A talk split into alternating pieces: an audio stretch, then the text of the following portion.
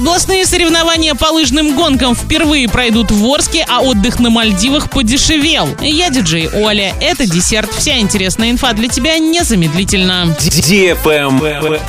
News. 28 и 29 января в Орске впервые пройдут областные соревнования по лыжным гонкам. Заезды будут проходить два дня. Дистанция спринтерская, ее протяженность 1 километр. На время проведения соревнований на поляне около детского пляжа установят дополнительную палатку для обогрева и переодевания спортсменов, а также оборудуют место для смазки и подготовки оборудования. Пройдут заезды на лыжне в Зуральной роще. В связи с проведением соревнований 28 и 29 января в период с 11 до 15 часов катание на лыжной трассе для любителей будет ограничено. Для этого предлагается использовать соседнюю трассу, расположенную в парке строителей. При этом поболеть за участников приглашаются все желающие.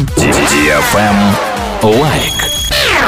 29 января в 12.00 в КСК «Гармония» города Оренбурга состоятся соревнования по конкуру. Вход на мероприятие свободный. Информационный партнер Урал56.ру для лиц старше 16 лет. Адрес город Оренбург, загородное шоссе 1. Travel Guide. Российским туристам стали доступны путевки на Мальдивы за 75 тысяч рублей на человека в феврале, включая перелет. Туроператоры фиксируют снижение стоимости туров. Это объясняется скидками от большинства островных отелей отелей и широким выбором полетных программ. Так, к примеру, предлагается выгодно отдохнуть на Мальдивах в январе. Десятидневная путевка с вылетом 28 января и размещением на острове Дифуши обойдется туристам в 180 тысяч рублей на двоих. В феврале цены снизятся еще больше. За недельный отдых на Мальдивах с вылетом 1 февраля россиянам нужно будет заплатить 150 тысяч рублей на двоих. Таким образом, путевка на одного туриста, включая перелет, будет стоить 75 тысяч. При этом, по словам словам специалистов, если выбрать размещение в пятизвездочном отеле по системе «Все включено», цена за отдых возрастет до 400 тысяч рублей. На этом все с новой порцией десерта специально для тебя. Буду уже очень скоро.